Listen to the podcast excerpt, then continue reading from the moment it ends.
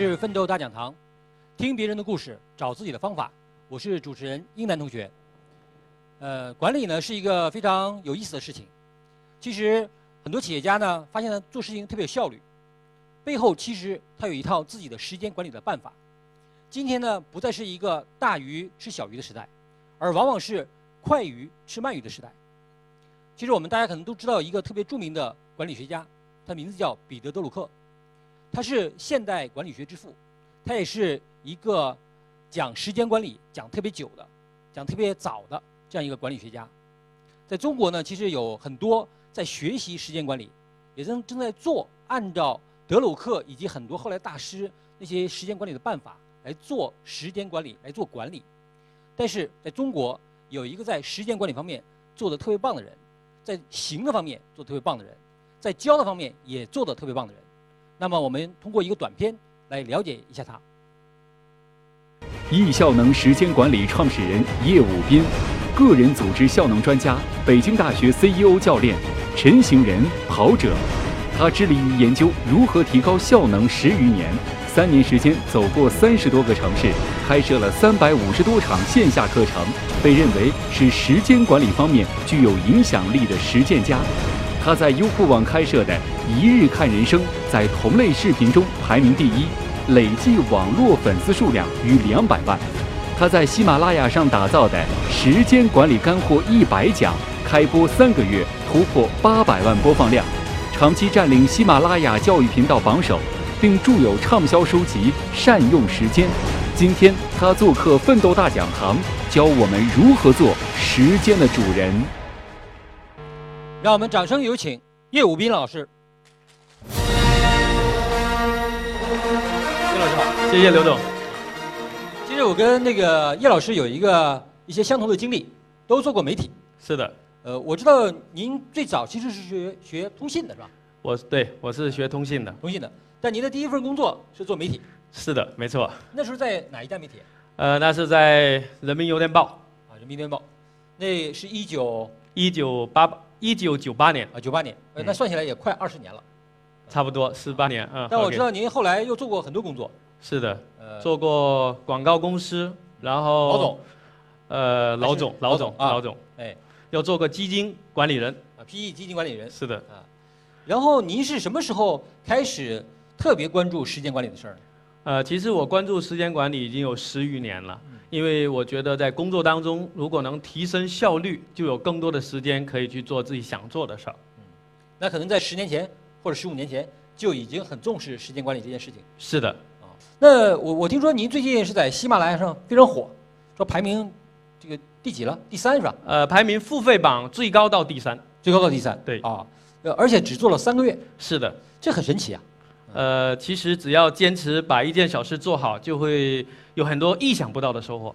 比就是，那就是这么快上来是一个指数型的增长，它背后应该有不同的力量。呃，它是因为我们的课程在全国开了有三年的时间了，那课程也很落地，所以也非常感谢我们的同学们和粉丝们，给大家打声招呼好吧？谢谢你们。那叶老师，您进行时间管理课程这三年来？有这么多成绩，你有想过，就是说，呃，它背后是你运用的时间管理好，还是怎么回事儿？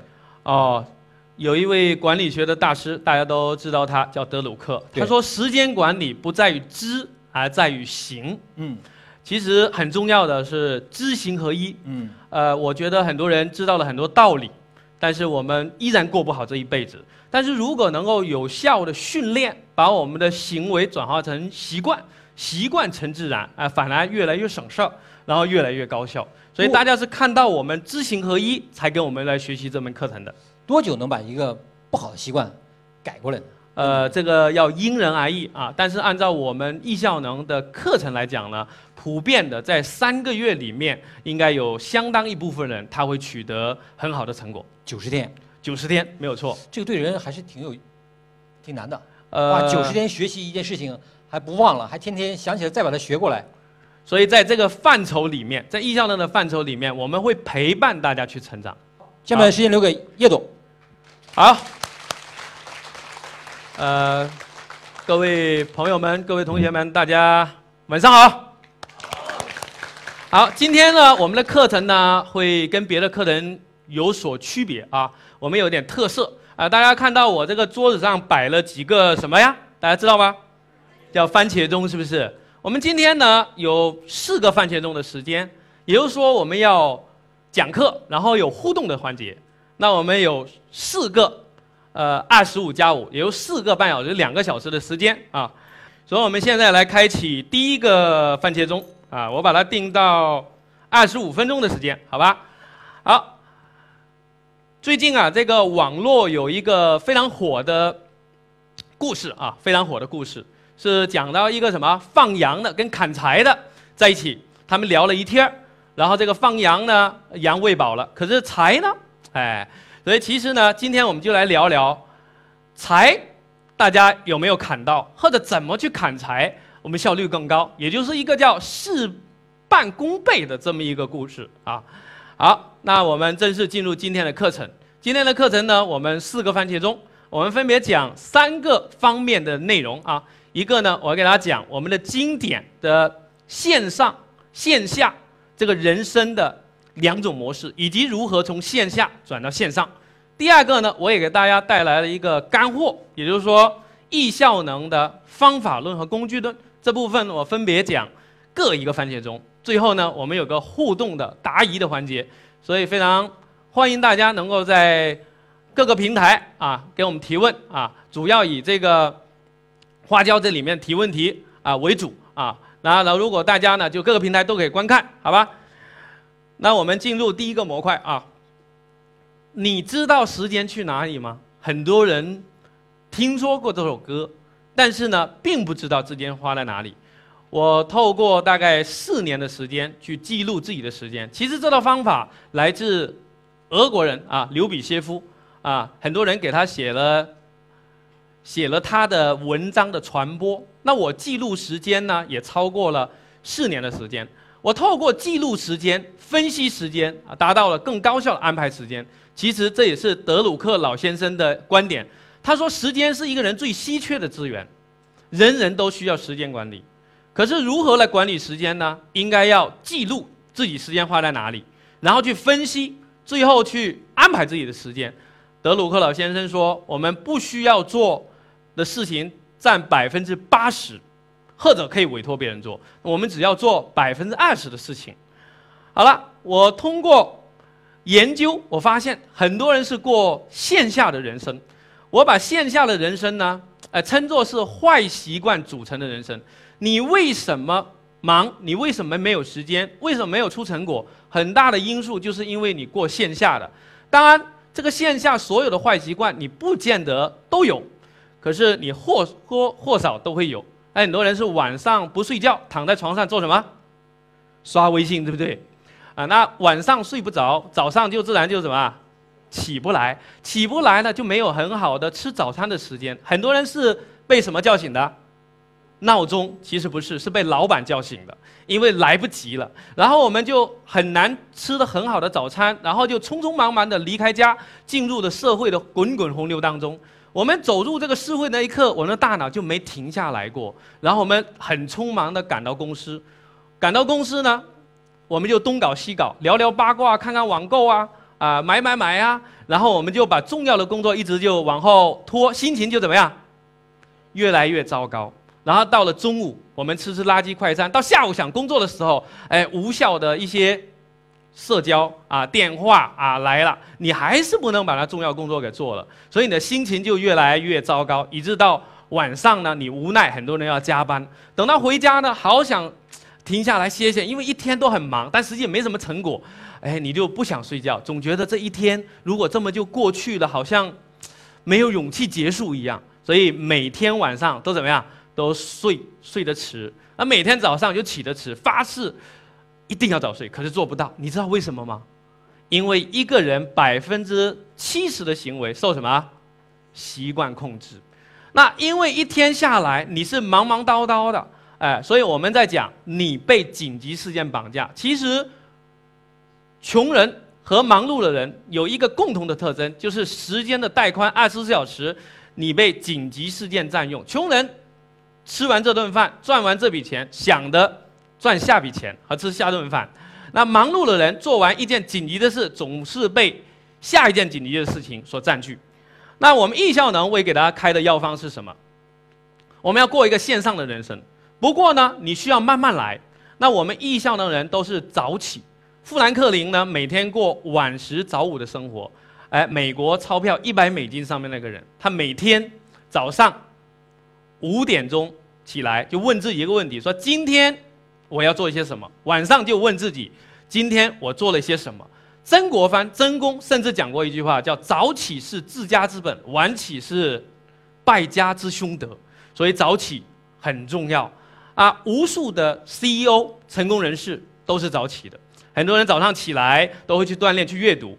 易效能的模式，我们来告诉大家：你一定要早起。早起是时间管理的第一习惯。早起做什么呢？有一件非常重要的工作，你一定要做，就是反思。苏格拉底讲过一句话，叫“没有反思的人生不值得过”，对吧？甚至我们的《论语》有一句话叫什么？“吾日什么三省吾身”，你们做到了没有啊？啊，那我呢？长期早起，我也学这些人啊。那我早起做什么呢？我会做很重要的一个工作，花很短的时间，一天十几分钟，做什么？写写晨间的日记。我写晨间日记呢，已经超过七年，连续一天没断过，已经超过四年。要不要？好了，那我会在晨间日记里面会去列入年度的目标。我只要看一眼，我就知道年度的目标做到了，哎，以终为始这个特性特别好。当我看完这些的时候呢，我就会知道说，哎，那我。这个月要做什么？我最近一周要做什么？今天做什么？很好，现在有了手机，有了 iPad，我顶上一翻下来，就可以看到我的日历，就可以看到我的什么清单。所以呢，我就做到了，哎，对自己的反思，对自己的反思。那我今天要给大家分享一个非常重要的理念呢，你如何来看你的未来？明天、下星期、下个月，甚至下一年。你必须有一个架构，我们叫的梦想系统、日程系统，还有清单系统，每天的重要的要事。当然，到具体，我们的每个时刻呢，我们要很专注。比如现在你在听我讲课，你要非常专注。可是你知道你今天重要的工作做完了吗？你知道未来一星期你有哪些事情要做？未来一个月哪些事情做？所以我们的计划必须有一个架构。这个架构就是指的什么？就是我们。从远到近，就像我们开车一样，有时候我们要看看路牌，看看地图，有时候看看前车后车，对不对？这其实我们的计划一定要分层的。那在这里面呢，梦想很多人这种脑子管理，哎，做的不错，哎，每天呢他也能列列清单，但是大家缺两个东西，这也是我们今天晚上在第二个环节中我要给大家讲的非常重要的内容。我要给大家讲，哎，你日程怎么管理？你的周度的清单怎么管理？我们的日程是很固定的，就像今天晚上我在这里讲课呢，哎，我们要把它写在日程表上，因为写了这个固定的日程，就到点就得做啊。就像我坐飞机讲课啊，或者跟人预约，这些都是固定的、固定的日程，我们写了就要做，做了就要写。但是我们还有很多事不是固定的，比如说我为了参加今天晚上的。课程啊，大家可能需要提前报名。呃，坐飞机我们要提前买票，但是呢，我们要提前多久呢？其实越早越好，越晚呢，我们大脑会越焦虑。然后呢，如果这类的事情很多，我们会很难受。所以我们要把事情分成两个大类啊，两个大类，一个叫固定的日程，第二个叫弹性的清单。这个弹性的清单呢，我们会发现一下，它都有截止日。有的截止的远一点，有的截止的近一点，但是呢，它是很有弹性的。我们可以提前做，推迟做，但是日程我们不能提前，也不能推迟，定了就要做，改就很麻烦。就像做到呢，保持严谨，但不失灵活性。如果都太严谨，全部写在日程表上，没做我们会很难受。如果太不严谨，非常灵活，那我们很多成果也不会出现。好了，有了这样的一个体系之后，我在第二章节会讲。我们就可以做到，在高精力的时候，我们去吃青蛙。青蛙代表什么？青蛙代表要事。美国马克吐温讲了一个谚语：如果早上起来我们吃掉一只活青蛙，就会发现今天没有比这个更糟糕的事情。我们要做到要事优先或者要事第一。那在我们公司里面呢，我们倡导大家吃三只青蛙，我们全公司的效率就会提得很高。我们公司呢，在过去三年的时间里面呢，我们的利润翻了十倍。那当然了，这个跟我们要事优先的理念，跟我们同步的系统，以及大家践行意效能有很大很大的关系啊，很大很大关系。那在家里面，我也告诉我家孩子，你有。选择的时间和不可选择的时间，不可选择的时间是什么呢？你每天放学回来，你就五点钟开始，你必须做作业。那我会告诉他，你做完作业，所有的时间，哎，都是你自己可以选择的，要先严谨后灵活啊。好，那当我们在做要事的时候呢，诶，比如说我们写报告，比如说我开会议的时候，我们需要非常严谨，严谨到什么？就像我们吃番茄钟一样。二十五分钟只做一件事儿，这样呢，我们就可以做到很专注、快速把工作做完。其实这个番茄工作法是非常非常神奇的啊！好，那我们可以像选择一项任务，一只青蛙，然后启动这个番茄钟，哒哒哒哒哒哒，它提醒我们呢，哎，我们现在正在专注的一种状态，然后知道番茄钟响了，哎，然后我们再记录一下，然后休息五分钟啊，然后四个番茄钟，就像今天晚上一样，我们来个大的休息啊。OK，好。那这个是番茄和青蛙在一起配合，那我们就会非常非常高效。那当然，除了这些重要的工作以外呢，我们还有一些是什么不够重要的事情，怎么办呢？我们就要根据情境来进行。我这里要给大家讲一个理念，其实时间是无法管理的，能够管理的只有自己。管理自己在什么样的时间里面，在什么样的空间里面，我们的精力怎么样跟事情来匹配？所以德鲁克也讲，时间管理是个误区。因为时间是一个常量，我们要管理的是变量，管理自己跟时间、空间和精力的关系。举个例子，我不知道昨天晚上大家睡得好不好？你们睡得好吗？昨天晚上，我们如果睡不好，我们现在到这个点有精力听课吗？没有，对不对？如果说大家吵了一架，那有精力去做那个事情吗？没有。所以精力跟我们很有关系，对不对？所以写下一句话叫：时间管理的基础是精力管理。好了，那我举一个例子啊，就是什么是把时间、空间、精力组合在一起的那个，哎，那个理念呢，就叫情境啊。情境很重要，情境就等于时间乘以空间乘以精力。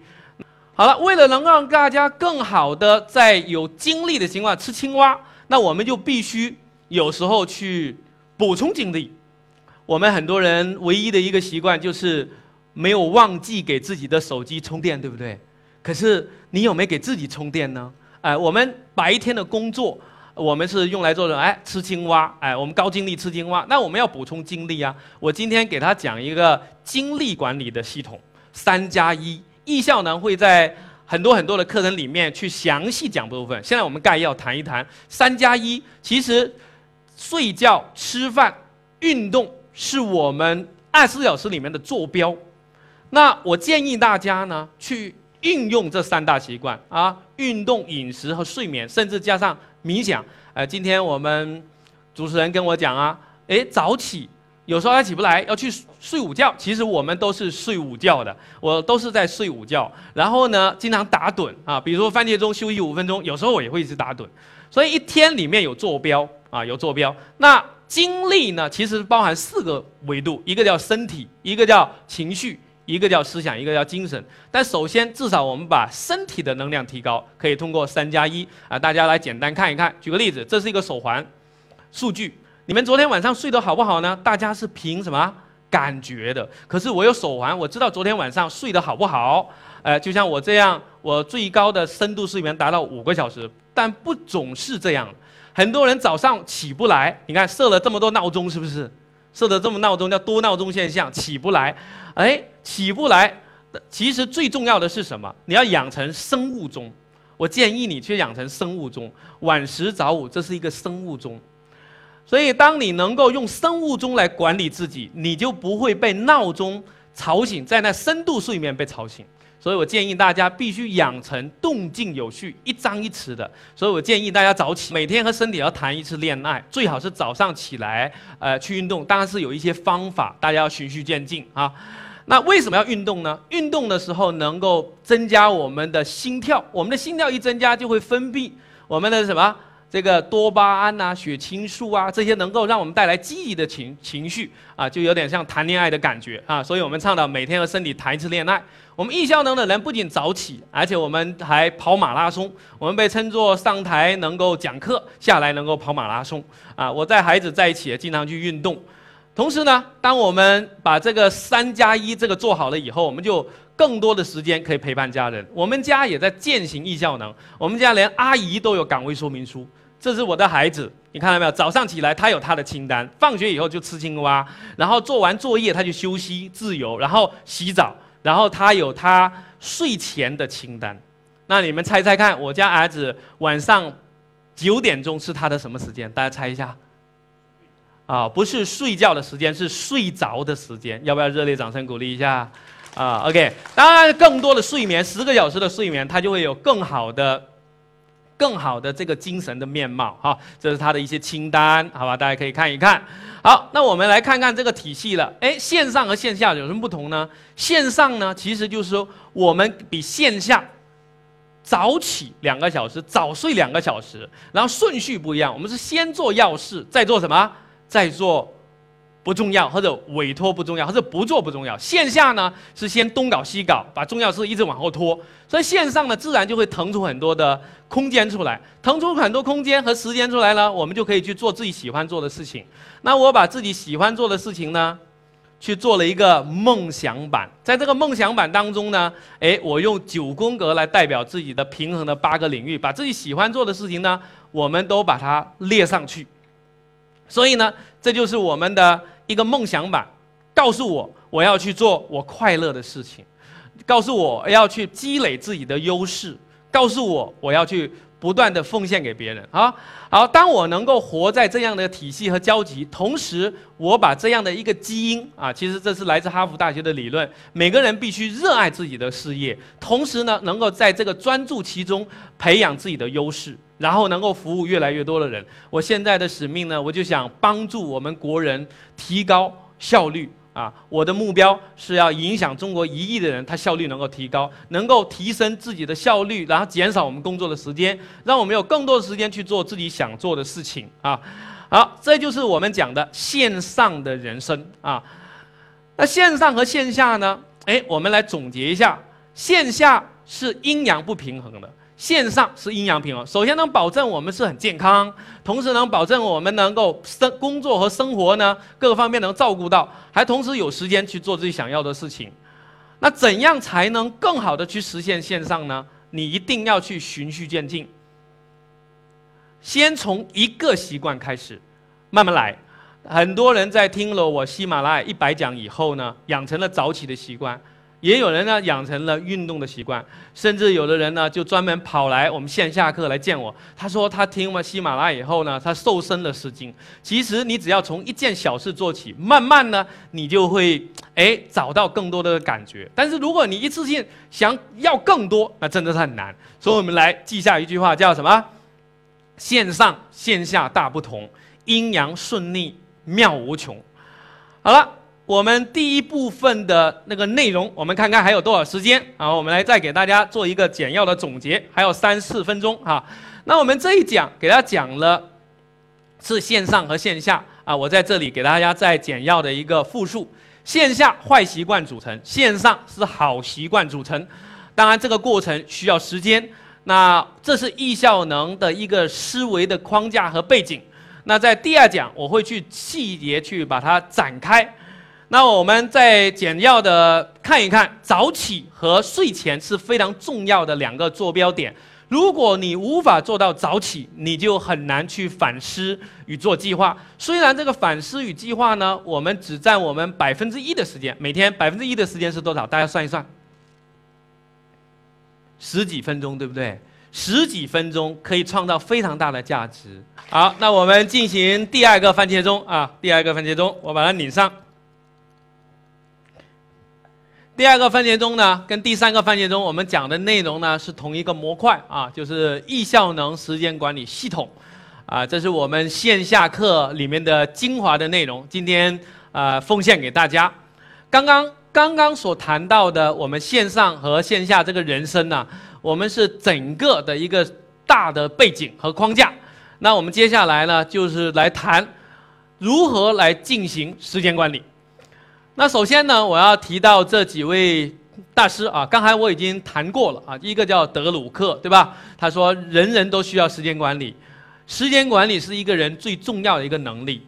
德鲁克先生讲，时间是无法管理的，能够管理的只有自己。透过管理自己跟时间、空间和精力这些的关系，来让自己更好的出成果。甚至德鲁克老先生讲过，我们要发现自己的优势，然后发展自己的优势，最终能够发挥自己的优势。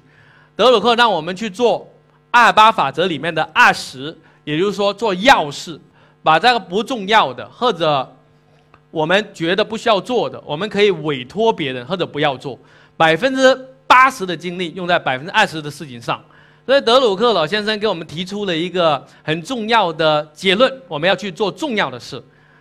那后来有一个人叫《高效能人士七个习惯》的作者史蒂芬·科维写了一本书，叫什么？啊，这个七个习惯啊，七个习惯，这个七个习惯很好，大家会背吗？会背的举手一下，让我知道一下。啊，很多人都不太会背哈。这个史蒂芬·科维。他让我们去做重要的，但是不紧急的事儿。其实他提出了七大习惯，也是一个标准，很多人是很难做到的。你想想，我们眼下的事都做不到，我们都被紧急事件绑架了，哪有时间去做重要不紧急的事儿呢？不过那是我们的方向。还好，在我们的世界上又有一位创新的啊，叫 GTD 的作者啊，他写了三本书，叫《搞定一》《搞定二》《搞定三》。叫 David Allen，大卫·艾伦，在中国也出版了这三本书。那我从这个书呢，获得很大的一个受益。它其实呢，提供了一套流程。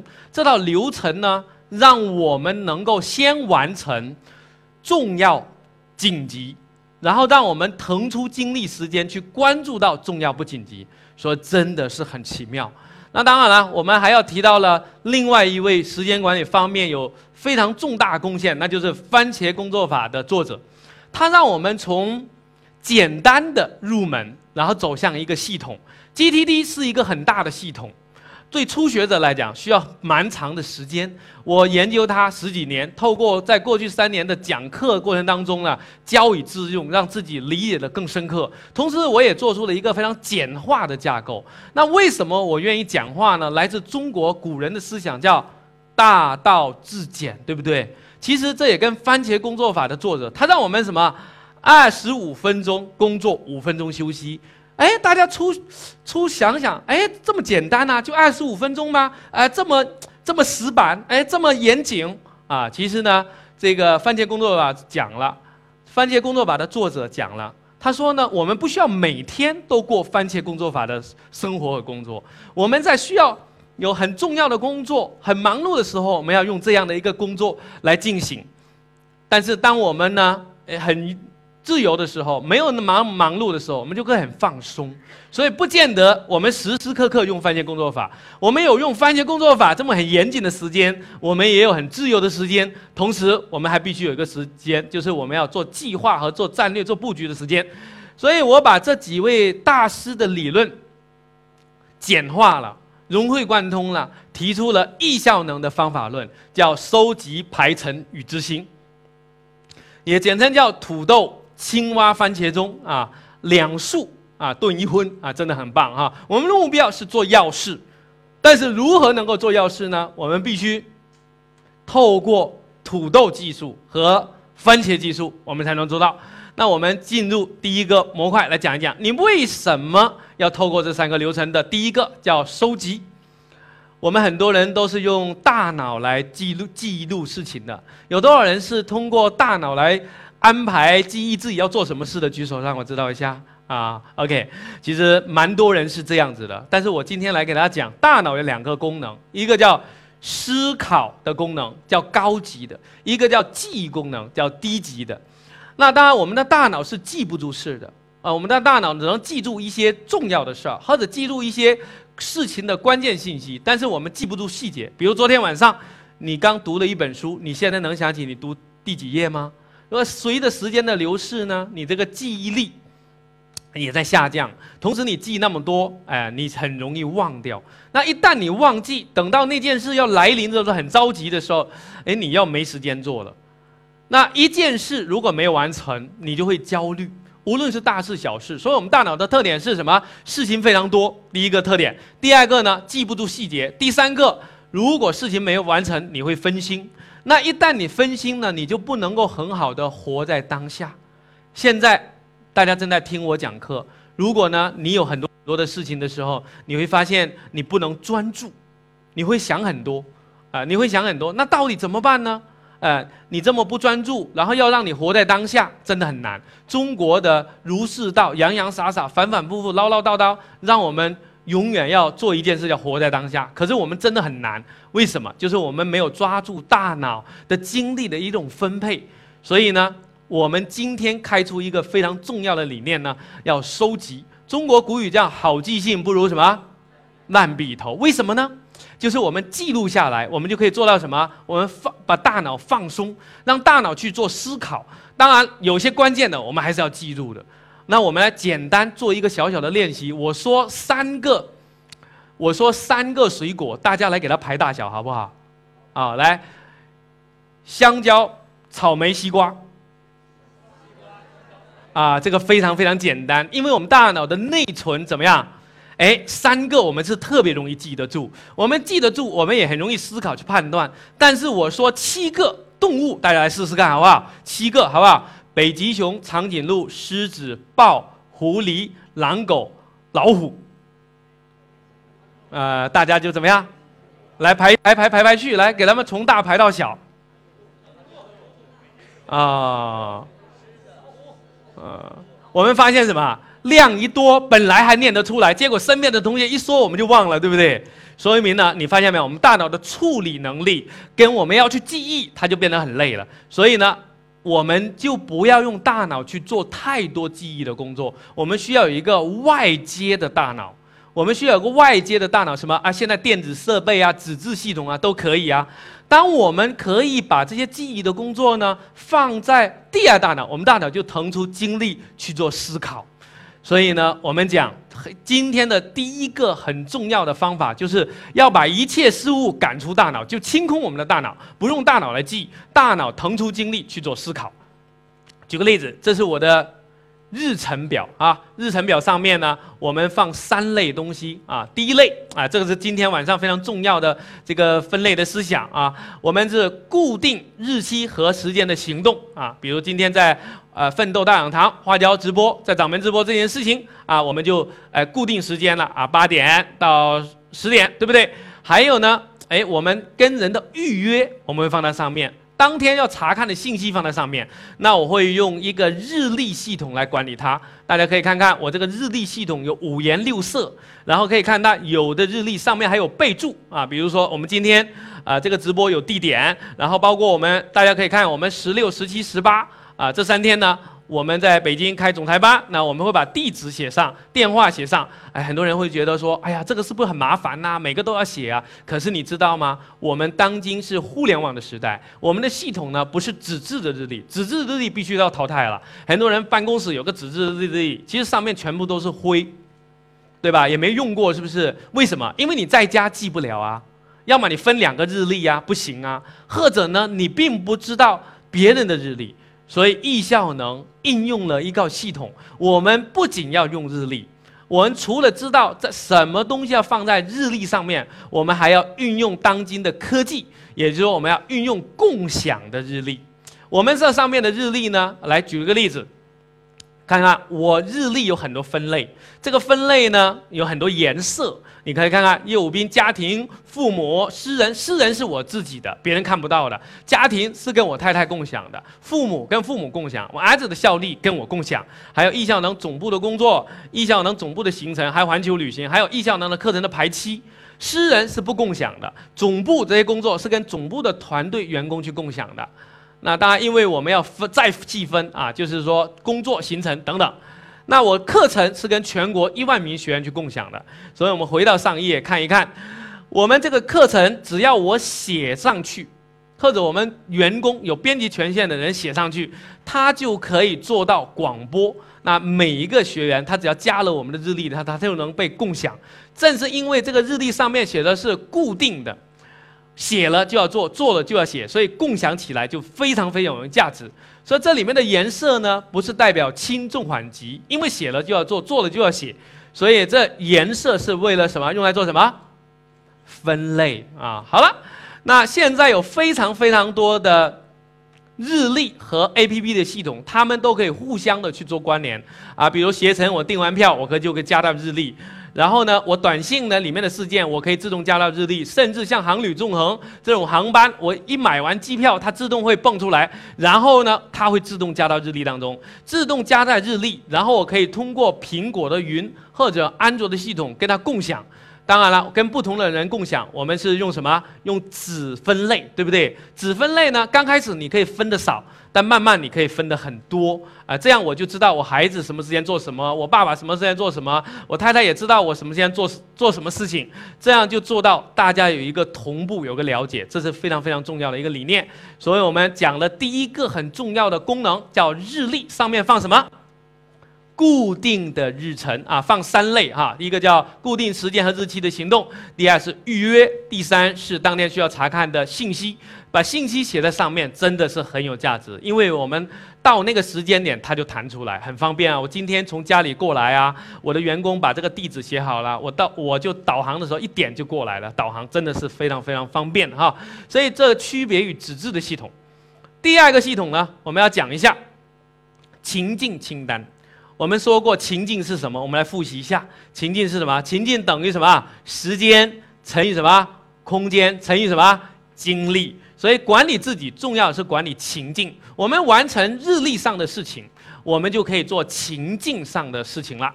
那记下一句话非常重要，叫日程决定情境，就是日程表上的事决定你一天情境的变化。举个例子，今天我在家。我要到奋斗大讲堂来直播，那我就在家是一个情境，然后外出是个情境，到奋斗大讲堂是个情境。当然，我还在等人呢，我可以打电话。所以一天根据日程的变化，情境会变化。那我做完了日程表上少而固定的事，我就可以做我什么情境清单上面的这些事情。大家可以看一下。我其中一个情境叫智能设备啊，也就是说我在手机和电脑上能完成的很多事情。那我一打开，它就全部弹出来了。我可以看到上面我标的重要的少。那我可以，哎，比如我今天很重要，在家就要审阅啊这个 PPT。啊，然后我用三个番茄钟来做。我们说过要用番茄来吃青蛙，但是我智能上辈其他的事情我没时间，今天没时间我就可以不做了，对不对？我根据情境来，所以我们来总结一下，我们的执行呢，其实就是四个非常重要的理念来执行它。第一个叫什么？删除。人生不在做多少事，在于把重要的事要做到极致。无论从大师的理念。几个大师的理念都谈到了，我们要做要事，我们把所有的事列下来，我们就知道了哪些事是重要还是不重要。当然，在高空里面，如果有机会啊，大家可以去听听喜马拉雅我高空里面的环节，我会跟大家讲人生你要去做的重要的事情的标准是什么。我在第一讲也讲过，就是你要做快乐的，能形成你的优势的，又能够帮到别人的那些事情。所以我们要找到一生的优势，然后专注其中。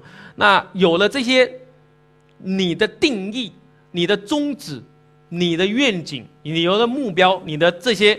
整个高空的维度，你就很容易的判断什么是你的钥匙。当然，刚开始你可能找不到，慢慢的你就会把它找到它。如果你有这个高空的系统，你就判断得出哪些是重要，哪些是不重要。那你要把不重要的干嘛？删除掉。当然，你把它写下来，你才可以删除，因为大脑里面连判断。三个动物是容易，但是三个水果是容易，但七个动物、七个水果你就很难判断它大小了。你的任何一件事情都比起判断水果的大小是复杂还是简单？复杂，对不对？就哪怕你要请人吃个饭，你你会想啊，今天要穿西装去还是不穿西装去？是开车去、打车去，对不对？要吃什么是中餐、西餐，非常复杂。所以我们要把所有的事写下来，然后把不重要一定要删除掉。第二个，你提高你的效率的非常重要的手段是什么？推迟和委托。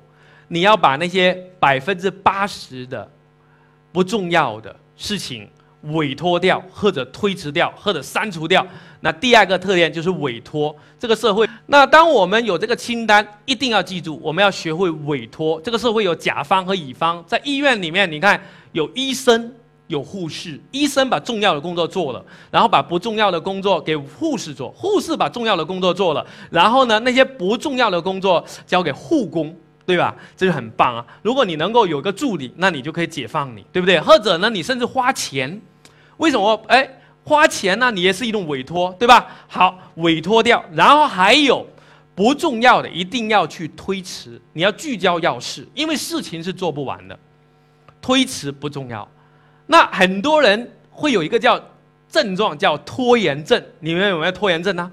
很多人都说自己有拖延症。今天你听完这个课，你就没有拖延症了。为什么？我给你一个理念：事情是可以被推迟和拖延的，但是重要的工作怎么样？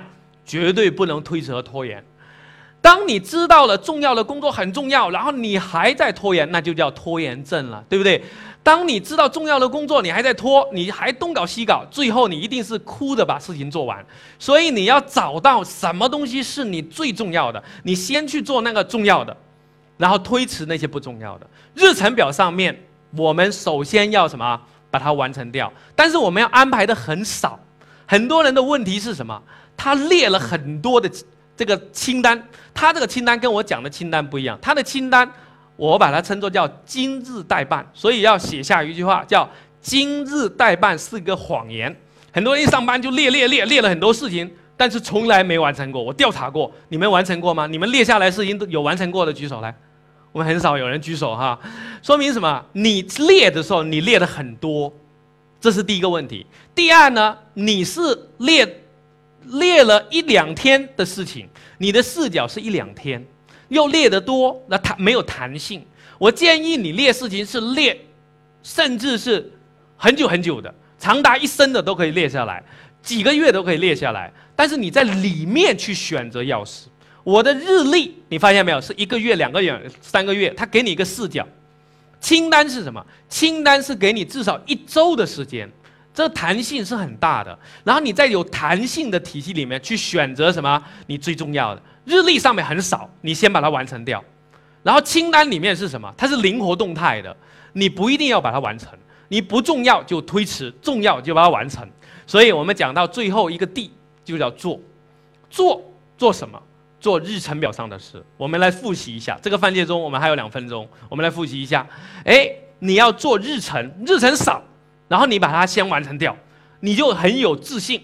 很有感觉哇！我真的是一个能够完成事情的人。然后呢，你再调出你的清单，这个清单是按情境来分类。然后呢，你再根据这个情境，你现在在什么情境，你就挑出这个情境的清单里面的要事，然后你先把它定上这个专注完成。专注完成的更多是指我们的脑力劳动。你看电视，你就不用很专注了。可是你要陪小孩，你可能介于专注不专注之间。小孩如果在玩，你陪他，你可能不用太专注。但小孩在做作业，你在辅导做作业，你就不能看手机了。你一边看手机一边辅导做作业，小孩也就形成了这样的一个习惯。所以呢，看电视我们不需要专注，刷微信我们也不用太专注。但是呢，我们可以把刷微信定一个倒计时，我们定个倒计时刷微信二十分钟啊，超过就不能再刷了。那你就会刷那些什么重要的。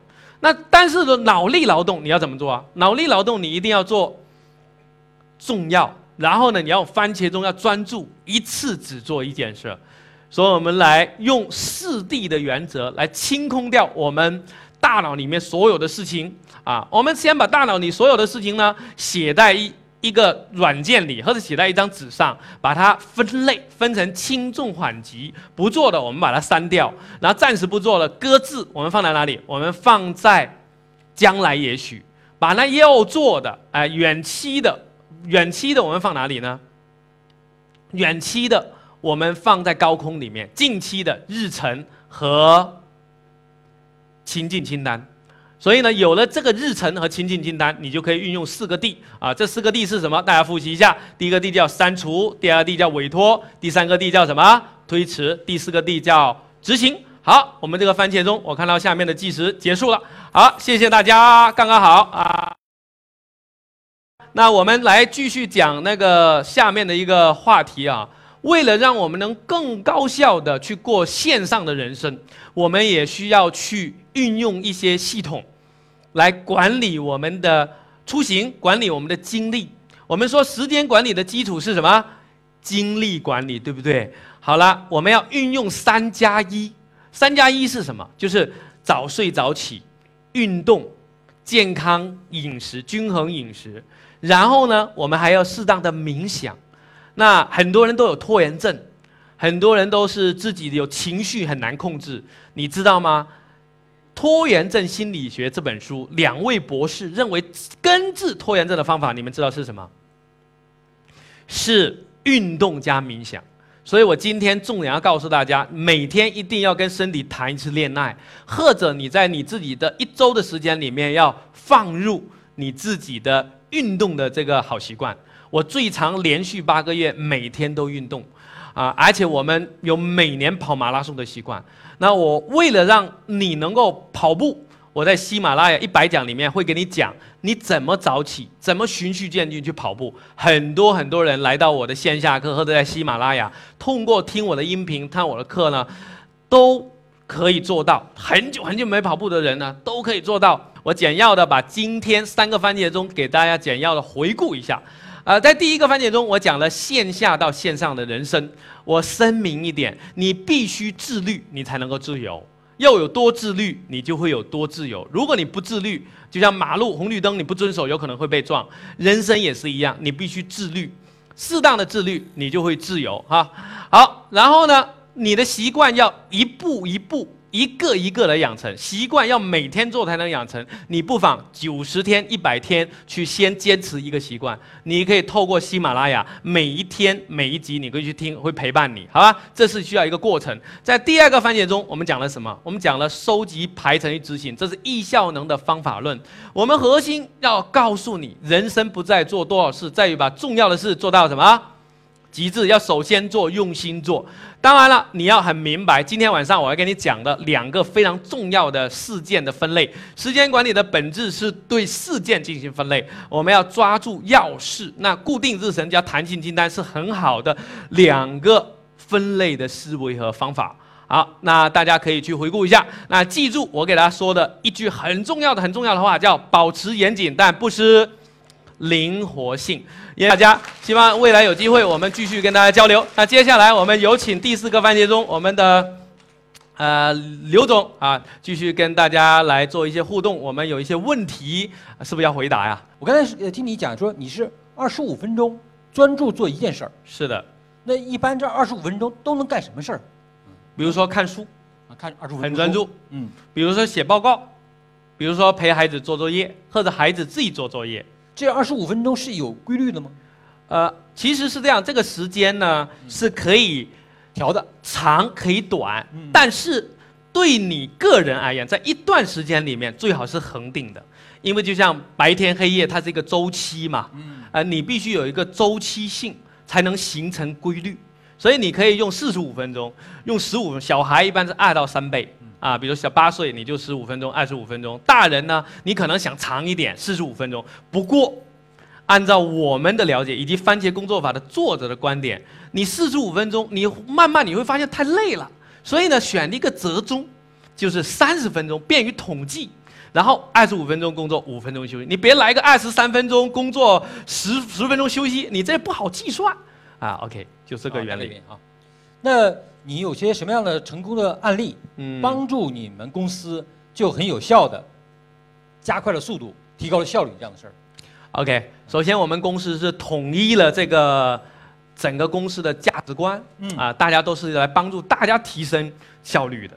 我们要知行合一，那我们就在生活的习惯上，我们都是早起的。早起，早起，我们开晨会，因为你要开会，他不起来对，不不然不行。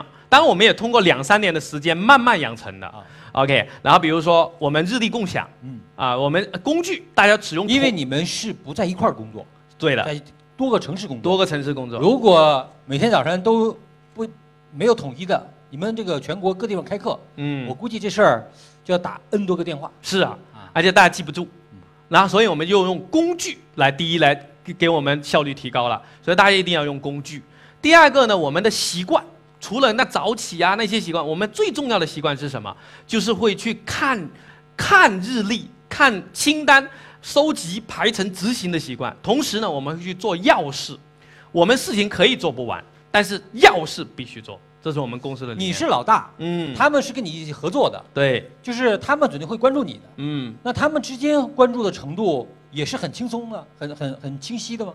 首先，我们公司只做一件事儿。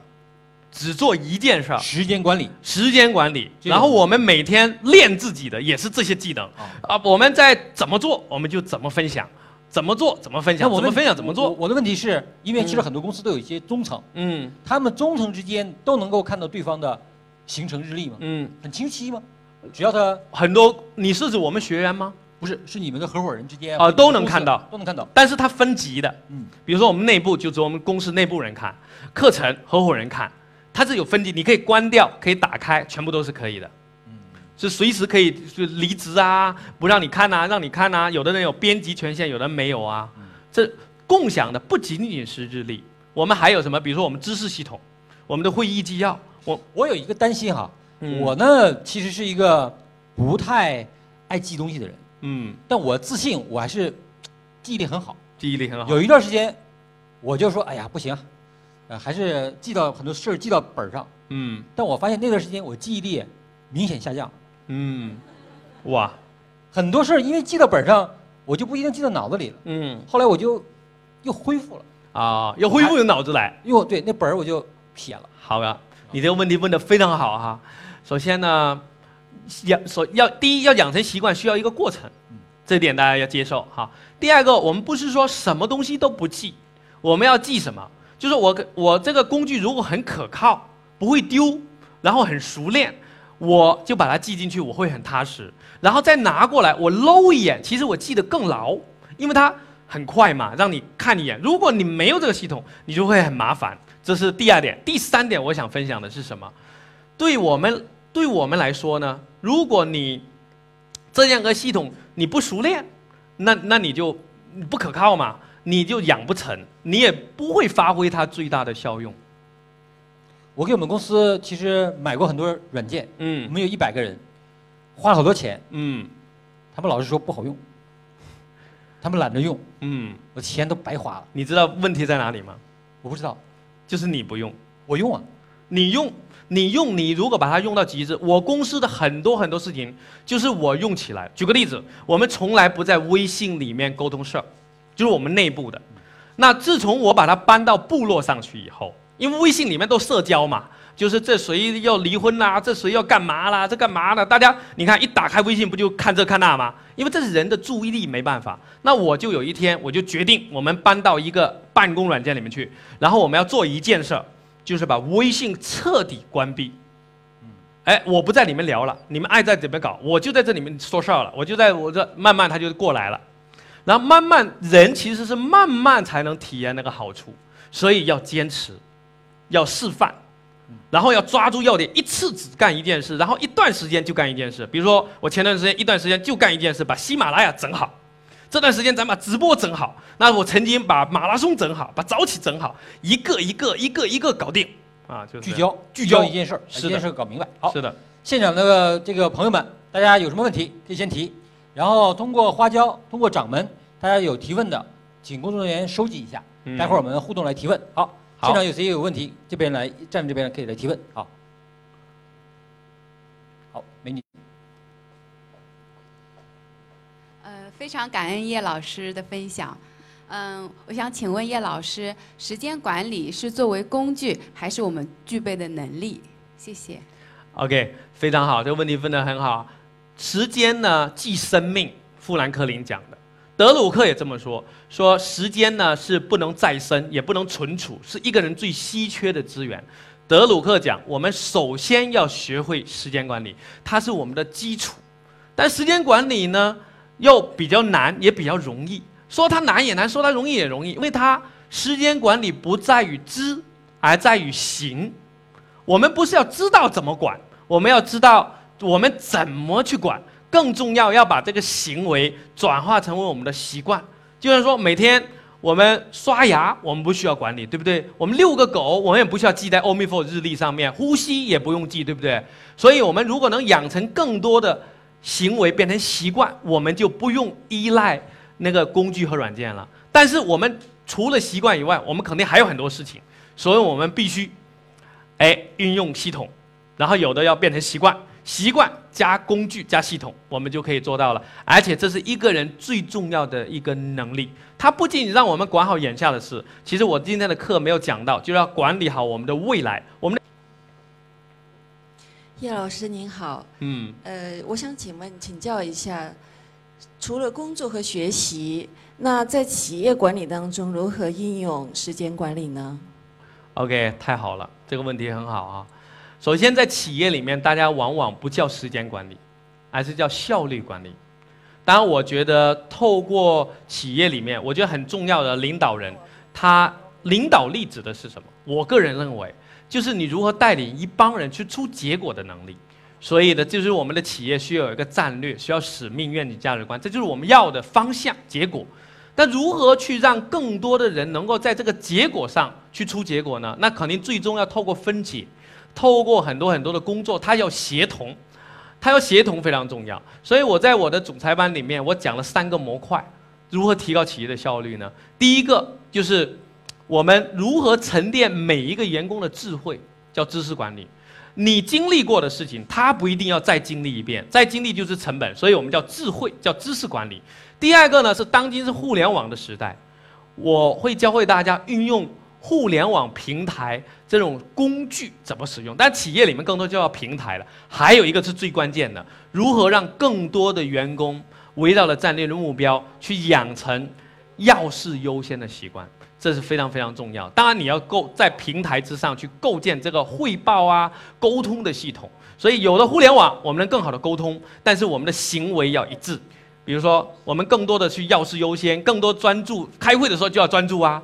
啊，那玩的时候就要开心的去玩啊，这是一套的行为和习惯的系统，我们叫协同系统，好吧？所以我们就认为这三个方向来提高一个家企业的效能，而不是效率。我们强调员工把要事做完就可以回家，而不是加班，不是加班。很多人问说加班是对的还是加班是错的？其实加班和不加班都是错的，只有把工作干完出结果才是对的，好吧？谢谢你。我想问一下叶老师，你是哪一天忽然间觉醒，说我要讲时间管理，大家推广的时候？哎呦，这个问题问的也是让我百感交集哈。其实我觉得我这件事不是我想做的，其实有时候人生的方向目标不是你能设计的，对吧？我们很想给自己孩子设计，但是发现最后都都都错了。嗯，好，那我是怎么讲这个呢？其实我早期呢是最早是我太太。请我给她的一帮闺蜜去去分享这个一些内容，这很危险。对呀，啊分享啊。然后呢，我们我们在开始在刚开始就在一帮地下室，然后租的场，我给他们分享苹果。那我讲这苹果没什么好讲，苹果软件，苹果软件，对对对，呃对，分享苹果软件，哎讲讲没什么好讲，但他们很喜欢。然后呢？哎，又很多人又让我去那讲，那里讲，那里讲。刚开始免费，后来很多人说：“哎呀，你这苹你聚焦一点。”我说：“那就在上面。”我发现有些稍微可能懂点苹果人，他就让我分享一些别的。我就想说，那分享什么？那我分享 A P P 用来管理自己。哎，一分享他们觉得不错。然后有的人就帮我说：“那老师，我帮你组织个课吧。”然后我们就课就开成了。然后有的人不错，那就在广东开吧。那广东上完不错，那是重庆、成都开吧。然后学员也觉得我的课不错，他就，哎，就不断的给我传播，啊，不断的给我这个呃介绍、转介绍，啊，然后呢，我也很开心。哎，在美国或者在欧洲，有没有的人就只讲时间管理，讲成系列的课的这样的人？我想，我想应该有吧，我想应该有哈。比如说你刚才说一个特牛的人叫什么 DTT 啊，GTD，其实也是翻译成中文对，搞定嘛。不是，刚才那个作者是谁？呃，大卫·艾伦嘛。他会讲系列，就是他现在可能人家已经功成名就了啊，他的系统已经很厉害了。可是呢，他已经可能就他他就不见得出来讲了，我没看到他出来讲，但是他有很多很多系统，像我们这种受益于这个理念、看的书的，对吧？然后我们就愿意去实践，愿意去分享。然后呢，当然了，每个时代的人呢，都有每个时代的特征。比如说 GTD 的系统呢，它当时创立的时候，更多是纸质的系统。那我今天呢，我加入了中国人的一些思维方式，咱中国人的一些文化，然后我们再又加上了工具，其实然后我们的外围外延又扩大了，更能接触，更能接受。应该很多大的公司讲过这个时间管理的课吗？或者发现哪些公司用的很好？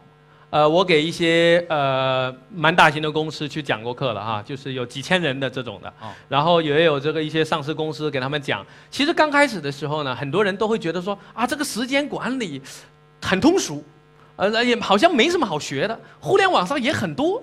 但是呢，我其实就把这工具软件我自己做到的东西我一展示，可能做了几个呃这个五百强的过来的高管啊怎么样，他就服了。其实我还是真正的体验是在于我们真正自己用出来。我也我在课堂上也做了很多演示。其实很多人就一看到，比如说我一秒钟找到所有资料，他们刚开始不相信的，看到了以后，一秒钟如何找到你的密码？那很容易啊，因为我我存起来啊，存在脑子里还是？呃，不是存在脑子里，存在脑子里就记不住了。存电脑里很危险。呃，但是我会有有规则的。啊，有规则的，哎，别人是看不懂的，你别人是看不懂的，我看得懂，那很好。哎，我不用记，我一搜就好了，丢了也没关系，对吧？但是马上就能找得到，这就。但我猜想你不超过三个密码，啊，没有，因为你老用啊，不是的，不是的啊，我密码是分级的啊，分级的，哎，对，比如有的密码我还可以告诉人家，就是身边的人，有的密码是不能告诉人的，对吧？有的密码呢是那个严密一点。一共分了多少级？呃，大概六七级吧。啊，我只要记六七级不好破破密啊，不好破。嗯，哦，我知道有一个人，他是我的合伙人啊，啊，他是叫樊登，做了一个樊登读书会，呃，就是一年讲五十本书，因为他的脑子太好使了，嗯，然后嘴巴也太会讲了，嗯，所以就有了几十万付费的粉丝，嗯，他们很多人在人生彷徨的时刻，听过他们讲的几本书几十遍，就是彷徨的时候就想自杀，然后就那本书。呃，反复的听，反复的听，最后就决定好好活了，啊，还有的就是很多企业家呢，就是因为看不进去书，老也看不进去，可以听啊，老买买了不看，但听听别人讲呢，觉得容易听懂。是的，啊，我觉得这这种方式呢，我认为还是挺有效的，至少那三十多万人，他们愿意花钱来去购买。就已经说明这个问题。是的，因为这个樊登也在喜马拉雅上面，呃，他的书也在播啊啊，我我觉得就是喜马拉雅就是非常好的一个平台，他把很多书啊很多东西传上去。我也建议我们刘总把这么好的奋斗大讲堂内容也放到喜马拉雅上面。啊，我在过去的，你看我录的。我们在我们正在压缩，他说太长了，太长。他说我们这个长达一个多小时，让我们少到四十五分钟。我觉得这不难，不难，我们可以改变自己，嗯，变成十分钟的。对，像我一样变成十分钟啊，每天好多人买，都好，我也不用不用去现场，这也就节约了时间，对吧？呃，华为曾经有这个加班文化，您认为华为企业的时间管理做得怎么样？呃，其实呢，有一个理念叫跟着太阳走，很多跨国的公司呢，它都利用了二十四小时，这边的人工作完，那边接着干，当然从企业的角度无可厚非了。我认为说加班。其实，在某种意义上来讲，老板更应该关注的不是加班工作的时长，而是员工在这个时间里面出成果的能力。很多加班都是伪加班，就是呃东搞西搞，最后最后就只好加班了。那当然，如果你真的企业有时候加班加点，就是为了说呃赶个工，那我觉得也是情有可原，很好。但如果长期的角度让员工加班，那一定会透支健康，而他企业人就没有精力啊，不专注啊，事情也不可能做好。所以，从我个人的角度，还是提倡我们国人能够养精蓄锐，然后把重要的精力花在最重要的事情上。所以，我觉得提高效率，然后还得要符合企业的目标，这样呢，既有又有效能。如果我们中国的每家企业和国人都能够去这么样去做的话，相信我们国家会更有希望。你们说是吗？是的，嗯。听他们讲过一个小段子啊，嗯，就是有一个华为的人，然后呢，来快递了，嗯。说，来取下快递。他说：“我不是说好了吗？我是周一到周五我才取快递。”嗯。然后那个那个那个快递员就说：“你不是在那个单位吗？你不是在加班吗？赶快出来。嗯，他就灰溜溜的出来取快递了。嗯，哪怕周六，他也他就好像养成了一种习惯。嗯，我觉得这是任正非的厉害，就是这帮人已经被他这种不叫时间管理了，他们就叫加班管理了。加班加班加班洗脑了，已经养成了加班的习惯了。要是这些人每我我觉得有一个重点，嗯，假如这个人加班的时候很痛苦，我觉得这个加班很要命。那就要是加班的时候。很快乐，嗯，这个我觉得加班个一小时两小时都不成问题。是的，我的观点也是这样。如嗯，今天我听叶老师讲时间管理这事儿，嗯，我自己也有很多启发。原来呢，我是一个有点自信自己记性特别好的，三年前借我钱的人我都能记着，他借了我多少多少钱 啊。但是今天听了您讲了很多有关工具，嗯，我觉得这个工具用于我个人，首先第一要用，第二个我觉得这工具要让团队的人都用。嗯，互相之间，我估计还会有一种叫鞭策呀、提高啊、帮助啊、激励呀等等这些。嗯，如果一个创业者能够很好的管理好自己，同时能够让核心的团队逐步的有特别一致的时间管理的话，我相信这个团队会走得更有效能。是的，这一期奋斗大讲堂到此结束，下期再见。好，谢谢大家，谢谢大家，再见。谢谢，谢谢我们所有的朋友，大家再见，再见，再见。